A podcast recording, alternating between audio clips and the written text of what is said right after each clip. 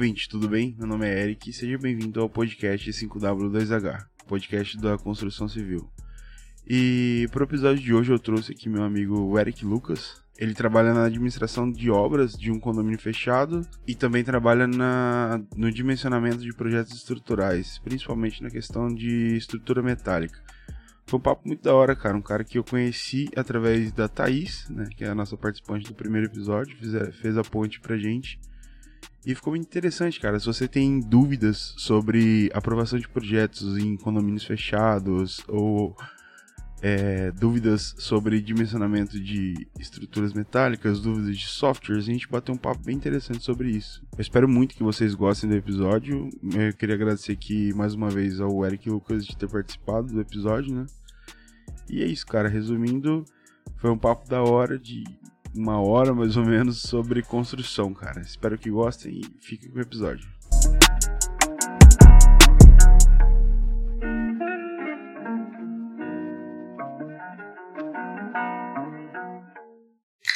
Mas e aí, cara, ô. Oh, é, esse é o primeiro podcast que eu entrevisto alguém que eu literalmente acabei de conhecer. Então você não se importe se às vezes eu esquecer alguma coisa que minha cabeça não funciona tão bem.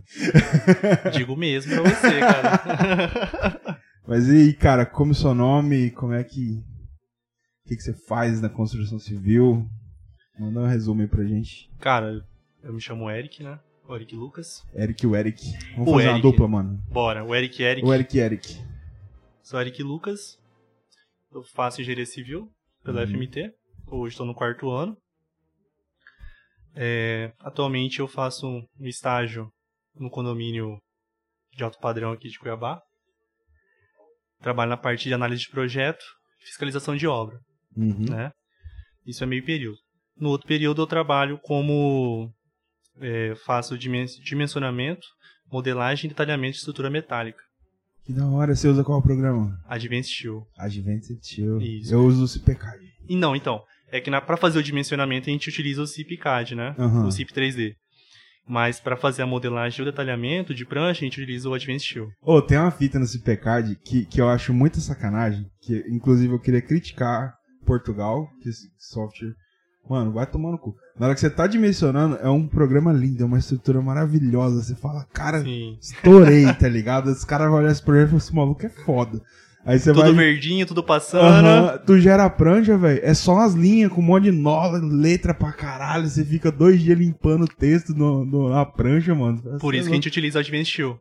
Qual que é a fita do Advanced aí? Porque é o seguinte, o, o Advanced Shield ele é da plataforma Autodesk, né? Uhum. Então ele comunica bem com os outros programas. Então, o que, que a gente faz? A gente faz o dimensionamento da estrutura a partir da, da planta de arquitetura. Uhum. E aí a gente vê, faz o dimensionamento dos perfis, as ligações e tal. E a partir do momento que a gente vê que está que tá tudo em ordem, que tudo passou, a gente gera um IFC. Na verdade, é, o, não, é, não é IFC. A gente gera uma extensão SIS2. Esses dois. Esses dois. Mas ele você joga pelo, tipo, tecla, esses bagulhos assim? Não, não. É pelo próprio CIP 3D. Entendi. A gente gera o IFC, uhum. e aí a gente... O IFC não, perdão. O SIS2, e aí o Advanced Steel, ele lê esse SIS2, e aí ele chega pra gente no modelo já, da mesma forma que você modelou no, no CIP, a única diferença é que você precisa colocar os perfis dentro do Advanced Steel. Entendi, entendeu? Cara. Só que como você já tem os perfis dimensionados ali no, no, no CIP 3D, é, fica tranquilo para você fazer a, a, modelagem. Que da hora, velho. Eu faço um negócio que é, eu, eu considero gambiarra. Vou ser bem sincero. Eu dimensiono a estrutura no, no SAIP, certo? Quando ela tá finalizada, eu não faço fundação, porque eu acho a fundação do SAIP um, um desastre. Mas é porque ele é exclusivo para metálica, né? Uhum. E aí, beleza, dimensionei. O que eu faço? Eu exporto o IFC pro SketchUp, velho. Caramba. Tá ligado? É funça. É funça, mas aí, tipo assim, é porque eu não tinha, eu não tinha conhecimento desse. Como é o nome? Advance Shield. Advance Shield, cara. Eu vou, eu vou pesquisar sobre, cara. Isso parece cara, interessante. Ele é um, ele é um programa, ele é, ele é excelente. A única crítica que eu faço ao programa é que quem criou o programa, ele não usa o Advance Shield. Porque ele é um programa muito difícil, ele é um programa que ele não é intuitivo. Nossa, Então mano. você precisa ter um. Você precisa fazer um curso. Entendi. Conversar com quem entende mesmo do assunto. Porque ele é um programa que dá problema. Dá problema. Ele não é um problema simples de você trabalhar. Porque se você pegar, você consegue trabalhar igual você trabalha com CAD, na Sim. mão, só que dá muito trabalho. É. Então a ideia de você trabalhar com Advanced Steel é você fazer a modelagem parametrizada. Entendeu? Você já, no modelo, você colocar funções pro modelo, você gerar as câmeras lá certinho, que fica mais, fica mais simples o trabalho na hora que você for transportar aquela modelagem para a planta que a galera vai executar na obra, entendeu? Então, ele é um programa que, é um programa que você precisa ter bastante conhecimento para você parametrizar ele o máximo possível, você ter menos trabalho na hora de detalhar. Entendi. Essa seria é como se eu tivesse uma forma de template ou um... Exatamente, seria mais ou menos isso. Você teria que fazer ali, previamente, ali a, as configurações, uhum. modelar já configurando, parametrizando, para na hora que você gerar as pranchas, ele sair de forma mais automatizada. Então as Aqui. cotas saem automatizadas, nomenclatura, legenda, de perfil. Ele gera lista de material para você, entendeu? Você consegue exportar ele, você consegue transportar ele para o Excel. Então ele é um programa ele é completo, só que ele é bastante difícil de você utilizar ele. Ah, e fica a dica aí pra galera, cara. Advanced Steel, se tu usa Metallic, uso o CP3D. Eu vou tentar, cara. Eu juro que eu vou tentar comprar esse negócio. Tem, não, tem, tem vários caras aí. Tem um... É caro? Quanto custa no fora dessa?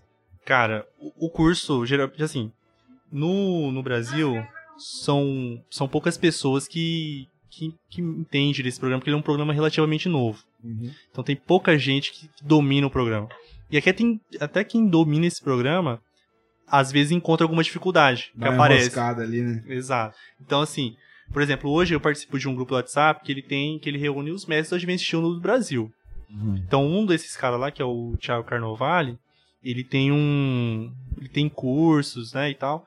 E ele é um dos caras que mais entende desse assunto aqui no Brasil hoje, é ele, porque ele fez especialização fora do país, então ele tem toda um, uma bagagem, é, como pode dizer assim, uma bagagem é, acadêmica mesmo. Ele já estudou a fundo o programa, então ele já sabe muita coisa. Então ele é um dos caras que, que passe, pro, que leciona esse programa. Então ele é um dos caras que, que mais entende do, do assunto aí hoje no Brasil, é ele. Da hora, cara. Depois eu vou trocar uma ideia contigo, vou pegar o contato desse negócio aí, que eu tenho muita curiosidade. Justamente por isso, cara. O Saip é um programa bom, dimensiono. Beleza. Só que é foda que ele te regaça na hora de você exportar, tipo assim. Porque assim, é, eu sou projetista e planejador, né? Então, tipo assim, a minha, a minha vontade é fazer com que o projeto seja o mais legível possível na hora da execução, entendeu? Porque a gente vê muita barbaridade no mercado, né? Bastante, bastante. Porque o que acontece? Você tem que, tem, tem que pensar no cara que vai executar. Então você tem que fazer ali seu detalhamento pensando na pessoa que vai ler aquele projeto. Uhum.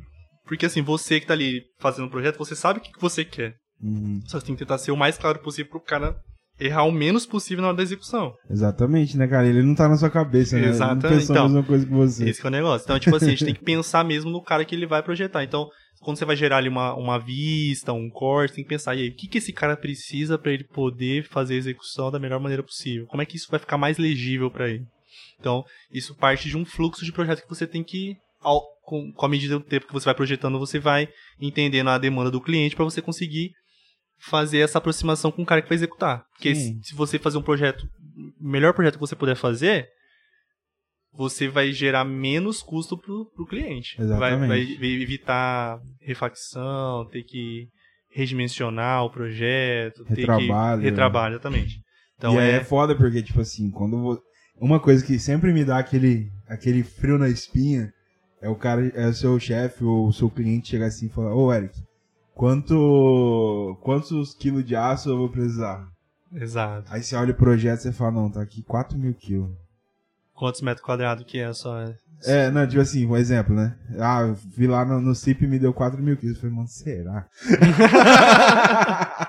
é, só que assim, você tem que pensar que a, que a conta não é só o peso absoluto, né? A gente é. tem que fazer aquela divisão lá é, do peso pela metro peso... quadrado da sua edificação. É, o peso específico, né? Exato. Então o que acontece? Então, pra você fazer essa análise, você tem que saber o tamanho da, estrutura que você fez. Então, Sim. então você estabelecer ali, geralmente assim, um projetinho padrão, você não pode ultrapassar 35 kg por metro quadrado. É. Que a, mais que isso aí já tá um já superdimensionamento. Superdimensionamento. É, então é que aí você vai gerar custo pro cliente. Então a gente tem que tentar fazer na hora estiver fazendo um projeto, tem que pensar também na questão do custo. Sim, deixar sim. a estrutura mais leve possível, te dar menos problema no futuro, né? E é uma coisa engraçada, estrutura metálica, cara, é o tipo de projeto que eu acho eu acho mais engraçado pelo fato de que é muito grande, velho. Tá ligado? Eu projetei é, um, um, galpão ano passado que ele tinha 25 metros de vão. E eu falei, no perfil dobrado, eu falei, cara, e eu, e eu olhei, eu vi o um negócio em pé ali, tá ligado? Eu falei, nossa, velho. É. Igualzinho é, no computador. Não é uma coisa simples, não é, não é simples você, você projetar 25 ah, metros de mão, é, é, é foda, tá ligado? Eu consegui, tá ligado? Tipo, sei que eu tenho, eu, eu, já tenho uma bagagem boa de estrutura, porque sou do interior, trabalho com engenharia, então muita obra agroindustrial aparece, tá ligado? Então, tipo assim, é muito engraçado você chegar numa obra e ver aquele negócio gigantesco e você falar, nossa, mano. eu que fiz. Eu que fiz, é. A satisfação, né, de você ver o é, da hora projeto. Pra é caralho, é, da hora pra caralho. Nossa, muito Isso é verdade. E fora estrutura metálica, qual área desse projeto também? Não, então, de, porque assim, eu trabalho de manhã numa empresa, uhum. que é essa empresa que eu trabalho com estrutura metálica, que eu só fico na parte de metálica nessa empresa. E à tarde eu tenho essa outra função que é a questão de análise de projeto, fiscalização de obra dentro do condomínio de alto padrão. O uhum. que, que, que, acontece? Nesse condomínio de alto padrão, o condomínio ele tem um regimento interno de obra. Sim, então, isso aí eu aprendi do pior jeito possível. Exato. Porque, infelizmente, a gente tem a função chata de ficar é, apontando é, erro, tem né? Tem que ser o pau no cu, é, não tem jeito. Tipo assim, cara, eu sou escravo de norma. É lógico, Eu tenho que é. seguir a norma, não tenho o que é. fazer se tem o regimento, a gente tem que seguir. Então, assim, a gente vai procurar ver é, se o recuo obrigatório foi é, respeitado, altura máxima de edificação. É, são coisas que envolvem muito a questão do vizinho, né? Sim. Porque o vizinho é, é o que dá o problema para a obra, Nossa né? Senhora. Então, é, essa que é a questão. Então, a gente trabalha nessa parte de análise de projeto uma coisa que acontece muito, que a gente precisa fazer análise de projeto, o projeto volta três, quatro vezes, porque o arquiteto ele não, não dá hum. conta de, de corrigir o que você passou para ele, entendeu? Não dá conta de cumprir o checklist. Né? Exatamente. Né? É, é, um checklist simples, cara. Você monta ali certinho. O que, que eu vou cobrar aqui nessa análise? Eles têm isso lá. E ainda hum. assim vem errado, entendeu? Esse é o problema, cara. Parece que o tempo todo o arquiteto tenta enganar o fiscal, ou o engenheiro tenta, tenta enganar o fiscal. Tenta. Mano, não tem, tá ligado? É uma coisa assim. Existe o código de obras, o plano diretor do município, né? Cada município tem um. Da mesma forma que cada condomínio tem um plano diretor, então. Então, assim, não tem como você deixar de respeitar as regras do local, tá ligado? Porque o cara, você, por exemplo, você é fiscal de da legislação daquele condomínio. Então, mano, não tem como ele saber mais que você. Nesse caso, não. Mas o que acontece? Muitas vezes eles tentam questionar com a questão do, do plano diretor do município. Fala assim, ah, mas o município permite isso, por que, que não permite? Fala, então, o nosso regimento é baseado em cima do regimento do, do município. Só que se tiver uma divergência, o que importa é o regimento interno do condomínio. É, porque é a questão das. Eu chamo de casca de cebola. Existe o nacional, existe o estadual, existe o municipal e existe o condomínio. Você tem que cumprir as regras de dentro para fora. Né, Exatamente, né, não de fora para dentro. De onde fora para dentro, porque você cri, vocês criaram a, a, legislação do condomínio baseado na norma municipal, municipal conforme a estadual, estadual conforme a nacional. Perfeito. Então, tipo assim, por que, que você não vai seguir o que tá ali, entendeu? E outra, não tem. E, e, engraçado é que não tem um. um vou fazer uma discussão. Porque a uhum. norma é clara no que ela fala. Sim, com certeza. Exceto casos omissos, que às vezes a norma ele não, não diz, e a gente faz nossas recomendações. Mas ainda assim é passível de você conversar, analisar cada caso. E cada caso dá para você. É, como eu posso dizer assim? Ser menos rigoroso. Uhum. Por questão do regimento dele ser caso omisso em relação a, alguns problemas que surgem uhum. na hora que a pessoa tá fazendo o um projetinho lá. Mas basicamente é isso. Se você seguiu a norma, você não tem problema com a gente. É, assim funciona. Uma pergunta, cara. Quando a gente vai projetar ou construir uma edificação num condomínio fechado, por exemplo, eu preciso protocolar esse projeto na prefeitura também ou simplesmente protocolar no precisa, condomínio? Precisa. Primeiro eu preciso da aprovação municipal para depois. Então, na verdade, assim, se você for no pé da letra, você precisa primeiro ir na prefeitura para depois ir pro condomínio. Uhum. Só que a gente não, a gente não, não faz esse impeditivo justamente porque na prefeitura demora muito. Ah, aqui é um absurdo, cara. Então, seis meses é... para aprovar um projeto? Exato, exatamente. A média mais ou menos é essa, de quatro a seis meses para eles aprovarem. Então, se vocês têm que esperar a aprovação do da prefeitura para você começar a analisar o projeto condomínio, a obra vai demorar seis, oito meses para ser concluída. Pra, é, então, isso quebra. Isso é impeditivo. Então, a gente não, não, não, não, a gente não é tão rígido a esse ponto. Então, a gente consegue fazer a análise na, na medida que a, que a análise da prefeitura está sendo feita. Uhum. A única coisa que a gente pede é que, depois que a prefeitura a, é, aprovar esse projeto, que eles enviem um DWG ou, e, além do DWG, o projeto impresso pra gente poder carimbar e aprovar pra eles deixarem na obra. É, tem que ter ali, né, cara? Senão. Hum, sim, é o que importa é o que tá carimbado, porque muitas vezes o que acontece? O arquiteto ele manda o projeto com a. É, fazer assim, respeitando as normas do condomínio, só que chega na hora da obra ele dá um outro projeto pro, pro cara executar. É, isso acontece. Cara. Entendeu? Então, eles têm, então você tem que ficar, ficar esperto. Então, a gente já coloca lá, uma das coisas que eles precisam ter é quando a gente for fazer a fiscalização na obra, o projeto aprovado tem que estar na obra. Perfeito. Se não tiver na obra, gera multa pro, pro morador, Perfeito. pro proprietário. Entendeu? Aí, chegou na hora, a gente pega o projeto aprovado, analisa o que eles estão construindo. Tá diferente? E aí, chefe, tá diferente. né? Ah, concretei aqui já. Paciência, vai ter que quebrar, vai ter que concretar de novo. Entendeu? Então, o que a gente recomenda? Quando a gente vai ter que fazer as especificações de viga baldrame, é, medir recuo, a gente sempre, a gente sempre orienta. Fala, ó, antes de vocês fazerem a concretagem, chama a gente pra gente fazer a fiscalização da, dos recuos, para não acontecer de você ter que refazer um trabalho. Se a gente faz a medição na forma e já dá problema, é muito mais fácil você corrigir a forma do que você concretar e ter que quebrar de novo para poder fazer o recuo, entendeu? Então, isso é mas é infelizmente isso acontece bastante. Acontece infelizmente acontece. E assim, cara, a concretagem é um ponto, é um marco numa obra, né? Assim, eu trabalho com planejamento. É evento, é evento. Evento, aí tem Coca-Cola, tem pão de queijo, louco. Então, assim, a concretagem, ele é o ponto, é um marco, por exemplo, eu mexo com planejamento também. Então sempre que eu chego na etapa de concretagem, eu separo aquele dia ali justamente para isso, para quê? Para poder ir lá fazer fiscalização, olhar, conferir armadura, conferir espaçamento, conferir cobrimento, fazer todas as análises técnicas de uma, de uma infraestrutura e também na questão de se está disposto corretamente, né? Que é foda, né? E assim, é uma coisa que simplesmente não dá pra entender o porquê que eles não não seguem o projeto, cara. É falar grego. Tá ligado? Eu acho que a gente entrega o regimento em outra língua, porque não tem outra explicação é, pra isso. É, velho, é foda. Ou a galera não lê, começa a projetar do jeito que quiser, não, não entendo. E assim, eu acho que tu tem um desafio nas mãos, cara, de porque tu é fiscal de um condomínio de alto padrão. Certo. Alto padrão, o índice de mudança de projeto é uma coisa assim que é absurda. Absurda, fora do comum. Como é que você lida com isso aí, cara? Cara, isso aí é um, tipo assim, que acontece muitas vezes. Às vezes o proprietário está com pressa de começar a construção dele, ele começa a apressar a gente para fazer essa análise de projeto. Aí às vezes a gente fala, beleza, a gente analisa, manda de volta, faz a revisão, a gente analisa, manda de volta, faz a revisão, aprovamos. Aí que, qual é o próximo passo depois que você aprova? A gente faz uma reunião de início de obra.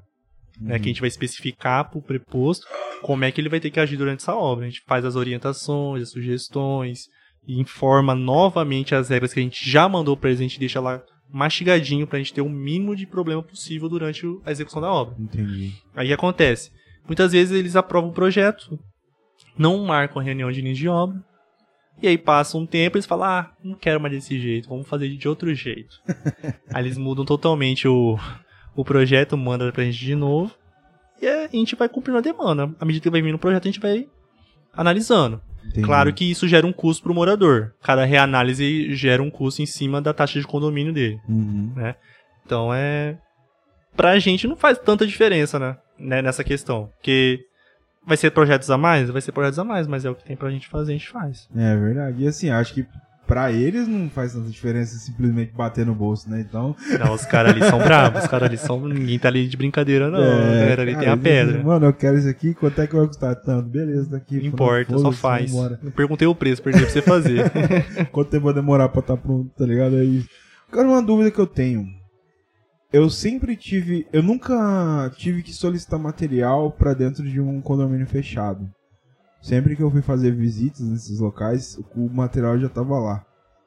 E é bem complicado você entrar num lugar desse, cara. Sim, tipo assim, por conta da segurança dos moradores. Por segurança dos moradores, exatamente. Então, como é que funciona a logística de materiais dentro de um condomínio fechado? Porque assim, eu imagino que seja uma demanda gigantesca, porque acontece obra o tempo inteiro ali dentro e, e controlar o entre e sai de prestador de serviço deve ser um inferno, velho. Como é que funciona? Então, assim, lá no nesse condomínio que eu tô falando especificamente, onde eu trabalho, a administração, ela tem a parte da engenharia, mas tem a parte da segurança. Então essa questão da segurança não passa pela gente. Entendi. O que passa pela gente é a autorização das pessoas que vão prestar serviço ou que vão fazer entrega de material. Então se vamos supor, se uma obra ela precisa que vai ter uma entrega de material, eles têm que avisar a gente, a gente faz a autorização na portaria, fala o nome da, das pessoas que vão entrar no condomínio, passa CNH, placa do, do carro que vai entrar. E aí quando a pessoa vier fazer a entrega, já tem todos os dados ali, a portaria vê que tá tudo ok, autoriza. Entendeu?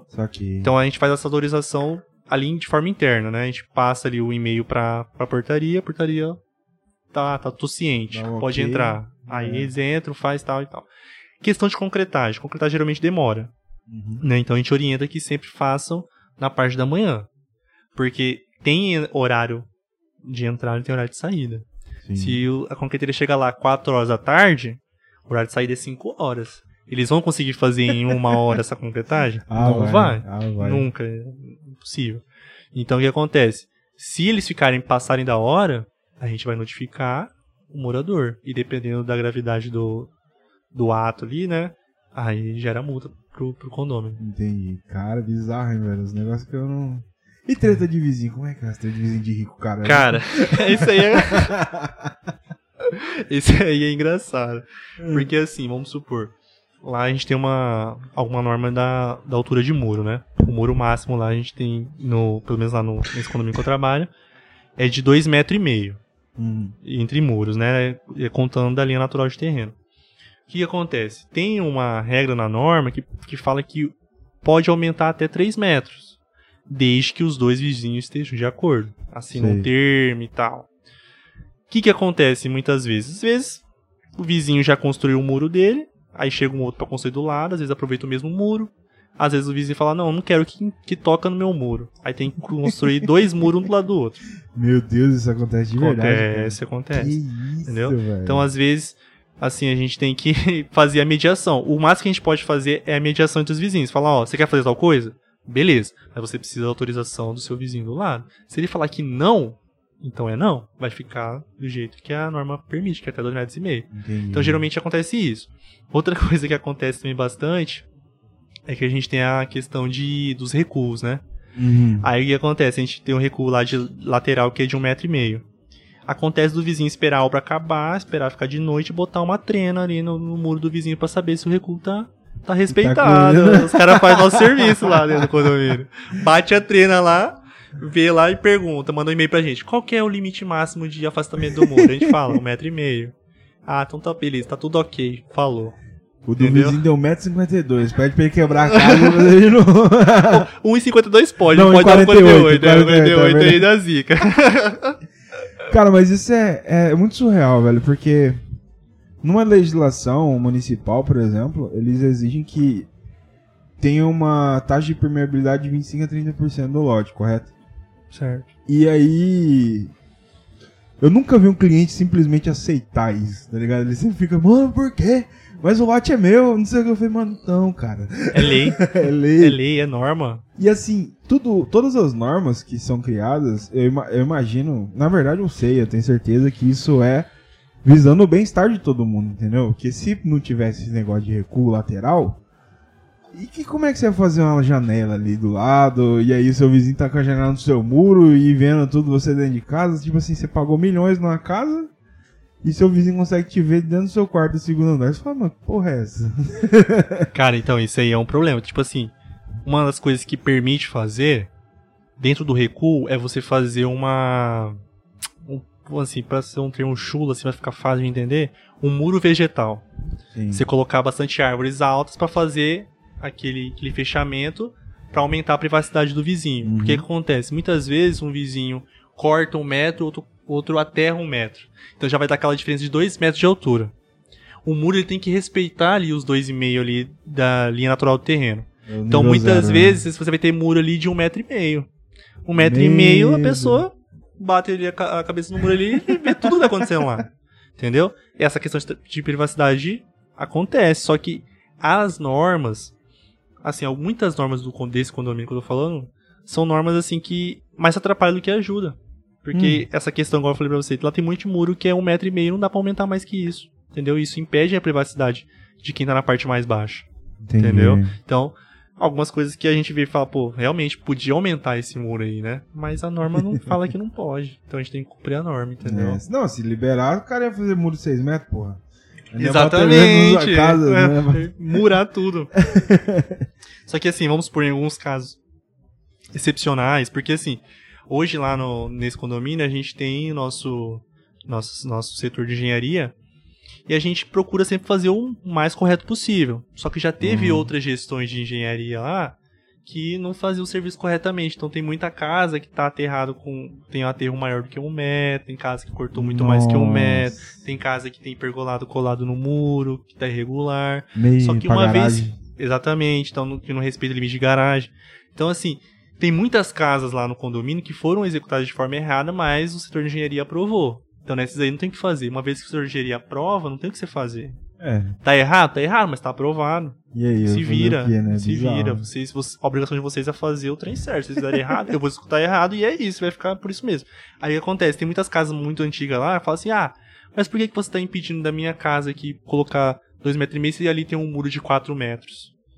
A gente tem que explicar, falar, mas era outra, outra gestão de engenharia, um erro não justifica o outro, então a gente está seguindo a norma, a gente não pode passar por cima. Mas ainda assim, se você está se sentindo lesado, a gente pega o seu caso e a gente passa para cima. Porque lá, porque assim, no, condomínio tem a gerência, só que acima da gerência tem a diretoria que é formada por, por moradores. Então, é tipo o, síndico... o chefe é o síndico, o síndico é o chefe lá. E o síndico é o morador. Só que acima do síndico tem um, tem um, o conselho, que são os moradores mais antigos, são influentes, que tem, que são promotores, juízes, assim, que poderiam fazer, fazer aquela mediação de casos excepcionais. Então a gente fala assim, ó, se você está assistindo um lesado, se você quer ali uma, uma abertura de brecha, a gente passa o caso para cima, se eles autorizarem, a gente carimba, dá ok e tá tudo certo. Okay. Só que assim, geralmente o conselho está sempre junto da gente, que a gente tem a norma. É. A norma é essa. Se você quiser liberar, tudo bem, mas eles estão descumprindo a norma. Aí fica a critério do conselho. Só que geralmente, pelo menos nesse condomínio, o conselho eles são bem coerentes, eles seguem a norma, entendeu? Graças então não, Deus, acaba não né? passando. Mas se passar, o que, que, a gente vai fazer? É. Deixa executar. Gente. Só que a gente já fala. Isso aí vai ser o. Se você deixar executar, executar você vai abrir precedente para outro vizinho querer fazer a mesma coisa. Então é. vai ter sempre esse problema. Então é muito mais fácil você cortar uma pela raiz. Verdade, com certeza. Cara, eu acompanhei. Um, na verdade, fui dois dias só. Numa obra de condomínio fechado. Era o Primor das Torres, da Ginco, ali na Avenida dos Trabalhadores.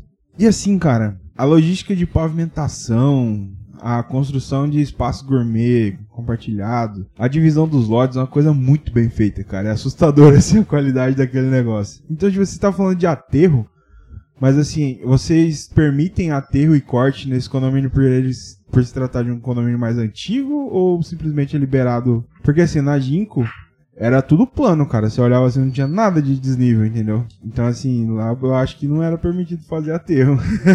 por que, que eles vocês permitem na, no condomínio de vocês? Então, na verdade, assim, o condomínio que eu trabalho, esse condomínio ele foi, como pode dizer assim, o divisor de água deles. Eles erraram bastante nesse condomínio. Hum. Então os, os outros que eles fizeram já fizeram melhor. Então, assim, a questão de drenagem, por exemplo. A drenagem do condomínio lá, ele é péssima. Por quê? Porque eles fizeram a drenagem baseada apenas nos lotes. Não consideraram as edificações que iam ser construídas depois. Hum. Então, assim, você tem ali a drenagem, você vai ter bastante filtração dentro dos lotes. A partir do momento que você concreta tudo, você não vai ter mais infiltração, você vai ter só escoamento. E isso aí vai, vai como pode dizer, vai, vai fazer a, vai, pode dizer, vai sobrecarregar as bocas de lobos que foram dimensionadas apenas para os lodges onde não tinha edificação nenhuma. Com certeza. Então a gente né? já teve que fazer muito trabalho de drenagem lá dentro por conta disso, porque as bocas de lobos eles não suportam a quantidade de água que eles têm para escoar. Que bizarro, velho. Uma outra coisa que acontece muito com as casas antigas. A rede fluvial e a rede de esgoto é a mesma. Nossa. Que é um absurdo. É absurdo? É absurdo, é, é absurdo. É entendeu? Algumas casas antigas, então assim, as mais novas a gente não deixa fazer isso. Mas uhum. tem algumas que acabam fazendo isso, entendeu? Que, que, é, que é errado. Cara? Que é absurdo. É, é crime ambiental, pô, fazer Lógico. um negócio desse. entendeu?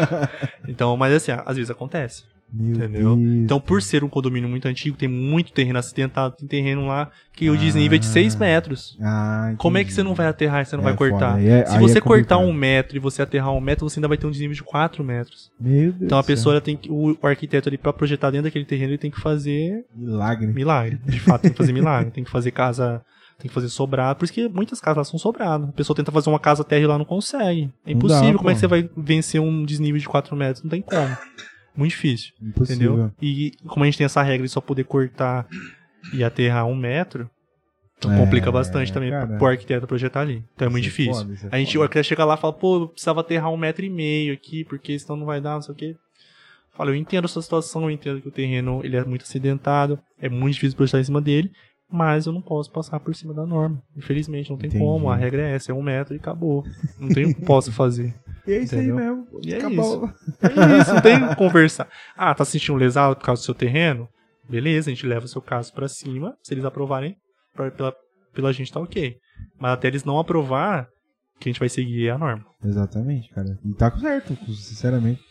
Ah, agora entendi, pô. Porque eh, você tá falando de corte e aterro e eu tô notando que isso é um problema complicado, é um problema constante é, é um que você enfrenta lá. padrão ali, é comum. Ah, sempre acontece. Cara, e, e a questão do. Da, da destinação, por exemplo. Destinação de esgoto e destinação pluvial. Como é que funciona num condomínio fechado? Vocês pagam muito caro por isso? Ou vocês fazem o próprio. É que tratamento? na verdade, um condomínio, por mais que ele é fechado, ele é considerado público quem comanda a parte de água e esgoto dentro do condomínio é a, é a rede. A rede de esgoto. Duas. É a rede de esgoto e de água lá, quem trabalha é a Águas Cuiabá. Então é Entendi. deles, esse é BO deles, né? A gente já tem todos os ramais já construídos previamente e tal, mas que mexe com essa parte é eles. Tanto é que atrás desse condomínio tem uma estação de tratamento de água lá. Entendeu? Uhum. E que, que cai praticamente tudo pra lá. O tratamento de esgoto acontece lá entendeu? Que é próximo, mas isso aqui não é do condomínio, é da região. Só que como a região é uma região de condomínios, acaba que aquele ali fica só pra eles, entendeu? Entendi. Cara. Mas, de certa forma, ali é, é, são, é a população comum mesmo, né? Pô, então cada casa tem o seu próprio hidrômetro que chega a continha da Águas Cuiabá e tal. Exatamente, normal. Ah, ali é como cara. se fosse um bairro comum. A diferença é que ele é murado e tem guarita, que você não entra qualquer um lá. tem só um muro de 6 metros. Mas ele funciona igual um bairro comum. Entendeu? Entendi, quem, quem comanda lá é Águas Cuiabá, Energisa, que faz a questão do, da iluminação. Ali ah. acaba sendo iluminação pública. Só que assim, por como a iluminação pública demora bastante para para eles agirem, muitas vezes a gente faz de forma privada ali. A gente troca ali os postes, coloca umas lâmpadas mais é, sofisticadas, que tem ali uma quantidade de lumes maior. Aí a gente acaba fazendo, porque se a gente for esperar o serviço público vai demorar muito. Ave e a galera ali não gosta de esperar, né? A galera é, eles não muito... gostam, eles pagam bastante para não precisar esperar. É, então a gente acaba fazendo. É importante você falar isso, porque daí você, a pessoa vai lá e olha, pô, mano, os postes aqui é top. Top, é top. E por que, é... que, no meu bairro não é, entendeu? Então, é porque é privado, é, é, ele, é a taxa condomínio a taxa de condomínio que eles utilizam para fazer esses separos. É, foda. Que legal, cara. Eu não sou... Sinceramente, eu tô surpreso, cara. Não sabia, não fazia ideia que ia trocar esse papo. Mano, o gato tá focadão nessa caixa. Mano. Cadê? Mano? Mas que foda, cara. Cara, então de manhã tu mexe com análise de projetos e metálica, né? Isso. Você tem algum outro tipo de projeto que você analisa? Você tem interesse de aprender outro tipo? Qual que é a fita? Cara, sinceramente, eu. Porque assim, tudo que eu, tudo que eu planejo na minha vida é hoje. Uhum. Mas eu tenho ciência que amanhã pode mudar. Então eu consigo te falar o que eu penso hoje. Uhum. Hoje eu penso em ir para a área de construção civil. Entendi. Eu não penso, não me vejo mexendo com projeto de estrutura. Uhum. Entendeu? Por eu ser mais da correria, de gostar mais de estar em, em loco, em obra, estar ali no dia a dia acompanhando, que é a coisa que me deixa mais, assim, como pode dizer assim, com aquele tesão de estar ali todo dia ali, pá, estar tá na obra, de ver o negócio caminhando dia a dia, ver aqueles problemas e resolver, entendeu? Então eu gosto mais disso. No, no, no projeto, você fica ali paradão, dentro do escritório, ali, hum. tranquilo, não se movimenta muito, fica ali parado e se não é muito minha praia, entendeu? Eu gosto mais de estar na, na ação ali. Na bagunça. Exatamente. Então, então eu penso mais partir por esse lado de, de da parte de construção civil. Uhum. Só que assim, eu tenho outros planos também. Uhum. Fora da engenharia, entendeu? Que por isso que eu tenho que pensar exatamente como é que eu que eu vou agir para frente, né, em relação a isso. Então é, é, é uma pergunta bem complicada, sabe? O que, que, eu, que eu penso em fazer, mas, mas hoje a gente partiria para essa parte de construção civil. Saquei. Cara, porque todo engenheiro tem essas ideias, né, cara? Tipo assim, mano, por que a gente não consegue simplesmente escolher uma coisa e seguir, tá ligado? A gente tem que pensar em que tem outras possibilidades, tem outro ramo para seguir, a gente é muito esquisito. Só que, na verdade, eu me vejo mais como administrador. Com certeza. Eu, eu gosto também, de eu ser administrador, então eu gosto de estar tá por dentro ali, tá ser o cabeça, de pensar, de. É, tipo assim, construir aquele fluxo que eu, que eu vejo que é o mais adequado Entendi. e seguir a partir desse meu pensamento, entendeu? Então eu tenho essa vontade de ser administrador. Legal, entendeu? cara. Essa é é ideia. Isso é muito bom, de verdade, porque é uma coisa que a gente sente muito, muita necessidade. Por quê? É, de, às vezes, a pessoa que toca a obra, ela nunca mexeu com o projeto. Entendeu? Então, tipo assim, se você é um cara que tá ali no ramo de projeto, planejamento e administração, e vai pro campo, você tem mais conhecimento, você tem mais. É, é, como é o nome da palavra? Putz, você tem mais tato para entender a questão de projeto, você tem que. Você tem a noção do que você tem que pedir pro projetista e isso é muito bom, cara. É muito difícil você levar 8, 12, 15 pranchas numa obra, o cara ficar assim, mano, que porra é essa aqui? Exatamente. Então quando a gente vê essa parte de. trabalhando essa parte de projeto, eu penso mais em entender a cabeça do projetista para na hora que eu estiver executando eu ter uma visão melhor do assunto. Então eu tento pescar, aprender o máximo possível nessa parte de projeto para quando eu for fazer a execução me desenvolver melhor meu, Exatamente, meu, meu, cara, é isso, mano. A, a, execução da obra, né? Que bom, cara. Parabéns. Eu espero muito que isso dê certo. Ou se Deus quiser, né? E que tenham vários como você na, na, na, parte da execução, cara.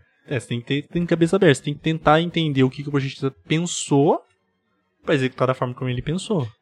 Que é o executor, ele não tem que criar. É. Ele tem que executar da forma como foi projetado. Enfim, tem que tentar aproximar. É claro que a gente sabe que a execução, perto do que foi projetado, nunca vai ficar perfeito. Exatamente, não fica. Mas tem que tentar aproximar ali para 95%. Exatamente. Essa é a, é, a, é, a, é a, lógica, né? Essa é a ideia. Entendi, cara. Oh, e como que tu, tu escolheu engenharia? Como é que foi a... Como é que é a sua vida antes da, de cara, ser fiscal do condomínio? Cara, já passei por poucas, já, já passei por poucas. Hum. Na verdade, assim, eu terminei meu ensino médio em 2011 né? Terminei meu, meu ensino médio em 2011. E eu passei meu ensino médio inteiro dizendo que eu ia fazer direito. Oxi. Nada a ver com engenharia, exatamente.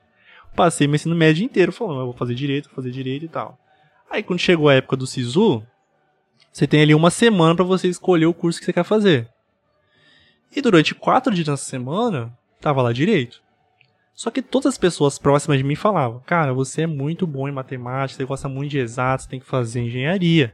Você tem muito mais é, futuro fazendo engenharia do que você fazer direito. Você, tem, você é muito mais envolvido com a parte de exato do que a parte de humanas. Uhum. Falei, pô, cara, tem 50 pessoas falando que eu tenho que fazer engenharia e só eu falando que eu tenho que fazer direito? Sabe que tem 50 pessoas erradas? É, foda. Não é possível que tem 50 pessoas erradas. No último dia eu coloquei engenharia civil. Entendi. E aí eu fui, passei, pá, do terceiro ano, entrei na faculdade com 17 anos, e fui fazer. Passou. É, em 2012, no caso. 2012, aí em 2012 eu comecei o, o curso. Uhum. 2012. Fiz o primeiro ano, não fui fazendo, primeiro ano. Fiz o segundo ano, fiz o terceiro ano, e não me via como engenheiro. É foda, né, mano? Não me via como engenheiro. Não conseguia ter força para estudar, não me interessava pelos assuntos. Infelizmente, o curso que eu faço, ele é muito voltado para a parte acadêmica, ele não é voltado para a parte prática. Eu falo que o meu curso, ele forma professores, ele não forma o cara técnico ali do dia a dia. Então isso foi tudo, foi me desgastando. Até o momento que eu falei, cara, eu não quero fazer isso. parei de. tranquei minha, minha faculdade. Esse negócio que a UFMT é voltado mais pro ramo acadêmico. Sinceramente, mano, acho que 100% das pessoas que eu conversei no curso de engenharia civil da UF falam a mesma coisa. Exatamente. É bizarro, cara. Porque assim, de fato, os professores lá tem professores que eles entendem muito do assunto. Eles sabem muito da parte acadêmica, a parte teórica, os cálculos. Só que a gente sabe que para um executor ali no dia a dia da obra, isso vai influ influenciar muito pouco. Uhum. O que vai uhum. influenciar é a vivência, a parte prática dele. Isso tudo você aprende trabalhando, não tem jeito. Entendeu? É claro, tem alguns conceitos teóricos que você tem que saber. Não estou dizendo que a faculdade ela não serve para nada. Ela serve, ela te dá um direcionamento.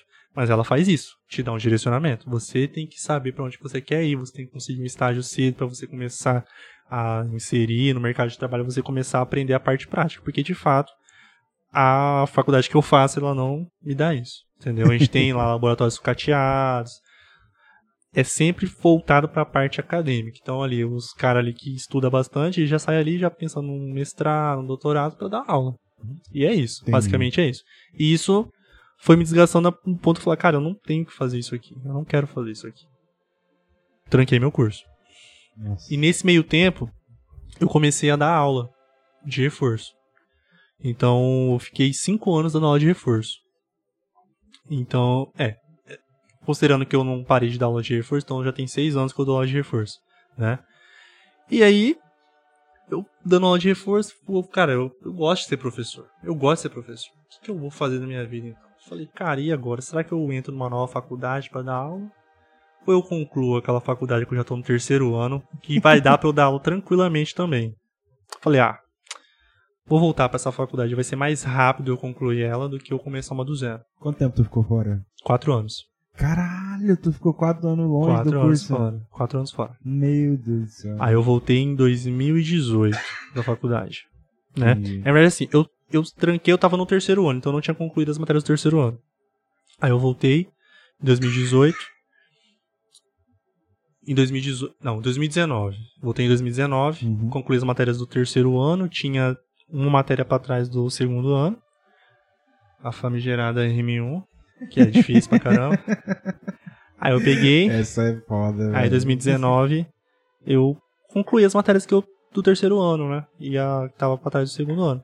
Só que nesse processo do terceiro ano, eu fui começando a voltar, eu comecei a me apaixonar pelo meu curso. Comecei a gostar de fato das disciplinas, comecei a gostar de estudar aqueles cálculos todos lá e comecei a me dar bem na faculdade, né?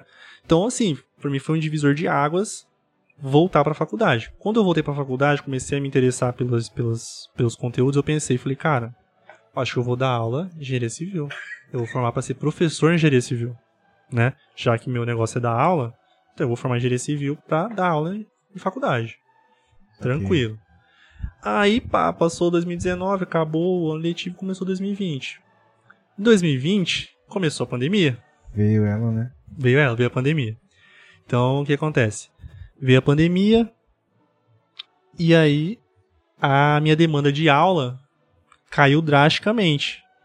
Porque na aula de reforço, o que, que engaja o aluno na tela de reforço? Ele tem que tirar nota. Não, aluno de reforço, não, ah, de reforço não prepara... é, apesar também da aula de preparação para o vestibular, mas o meu público maior era aula de reforço. Entendi. Então, então tinha aula e. Eles tinham que tirar nota alta na, na, na escola. Então isso que engajava eles até a aula de reforço. Só que fazendo prova online, é muito melhor você ter um prof... você é melhor você ter um Google à sua disposição do que você ter um professor de reforço. melhor professor, né? Exatamente. Então, a demanda de aulas de reforço para mim caiu drasticamente. Nesse meio tempo eu falei, cara, e agora o que eu vou fazer? Se a única coisa que eu faço é dar aula de reforço.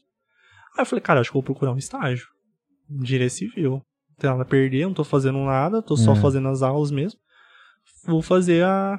Vou tentar fazer um estágio.